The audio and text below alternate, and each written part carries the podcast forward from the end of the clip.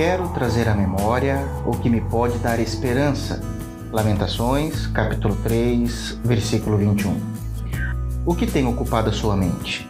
O que borbulha diariamente em seus pensamentos? Quais têm sido as memórias de grande valor em seu coração? O profeta Jeremias foi um profeta sério e enérgico com o povo de Deus. Quando Jesus, o Senhor, perguntou aos apóstolos o que o povo dizia a seu respeito, Pedro prontamente respondeu que alguns achavam que ele era o João Batista, outros diziam que ele era o Elias e ainda outros que ele era o profeta Jeremias.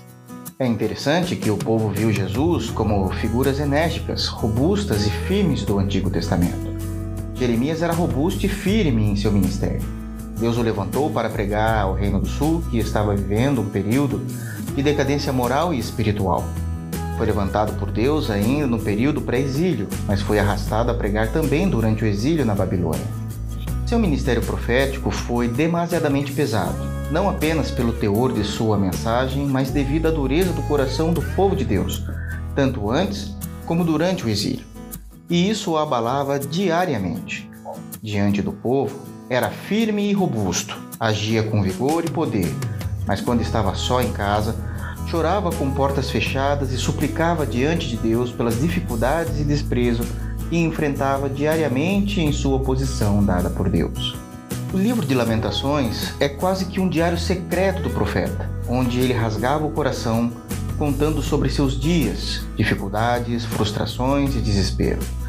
Certa vez, por estar fazendo o que era correto, pregando e profetizando, foi lançado num poço sem água como castigo, descido por cordas, todavia cheio de lama, que se entende ser uma fossa. Portanto, a lama na realidade eram fezes, e ali passou dias em solidão, somente ele e Deus. No capítulo 3 de Lamentações, vemos o profeta descrevendo exatamente seu sentimento de angústia, solidão, dificuldade e desespero. Consciente da soberania divina, ali em seu diário ele expõe que tem visto o furor da vara de Deus sobre ele, assim como tem andado nas trevas das tribulações e não na luz da gloriosa paz. Que suas angústias, agora somatizadas em seu físico, são tão marcantes que parece ter sido cercado por veneno e dor em seu corpo. Ele tem vivido por lugares tão tenebrosos que são comparados aos que vivem em suas tumbas já mortos. E a cada passo que ele dava, era como se existisse um urso ou um leão à espreita para tragá-lo. Não somos nós assim também? Quantas vezes nos encontramos cansados, angustiados, vencidos pelo desânimo e sofrimento? Quantas vezes nos parece que fomos lançados em nossa fossa e vivemos em solidão ali, mesmo vivendo piedosamente para com Deus e os homens? Quantas vezes as tribulações descem como avalanches em nossos emocionais e ficamos presos em poços emocionais sem saber para onde ir? Os telejornais só nos trazem tragédias. As mídias sociais disputam quem tem mais sangue derramado para mostrar. Os números e as estimativas são horripilantes. O desemprego, o afastamento, o isolamento, as ações vistas sempre nos levando a lugares tenebrosos em nossas mentes e emoções afetando nossa espiritualidade em Jesus. Somos como Jeremias, mas no presente século. Mas quero dizer que há uma luz. Uma luz não no fim do túnel, mas no túnel com você que o guiará para fora deste. E quando fora da escuridão ainda não soltará da sua mão. Cristo é a nossa luz. Sua palavra, a nossa lanterna que nos orienta o caminho a trilhar.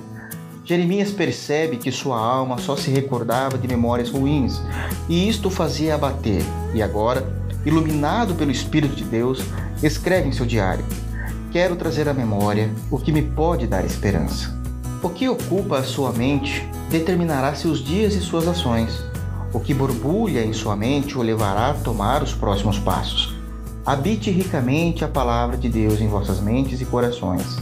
Lembre-se de quem é Deus Lembre-se de seu agir na história. Lembre-se das promessas do Senhor Jeová e como ele cumpre cada uma delas. Olhe para Cristo e o contemple. Olhe para a sangrenta cruz e saiba que nela toda a história foi decretada e a vitória para os filhos de Deus. Traga à sua memória o que lhe pode dar esperança. Ocupe sua mente com aquilo que é verdadeiro, amável, de boa fama, que tenha virtude e louvor e a sua esperança em Cristo será inabalável. O meu desejo é que, como chuviscos que regam a terra e gotas de orvalho que estão sobre as folhagens, assim seja a palavra de Deus sobre você. Deus te abençoe em Cristo Jesus.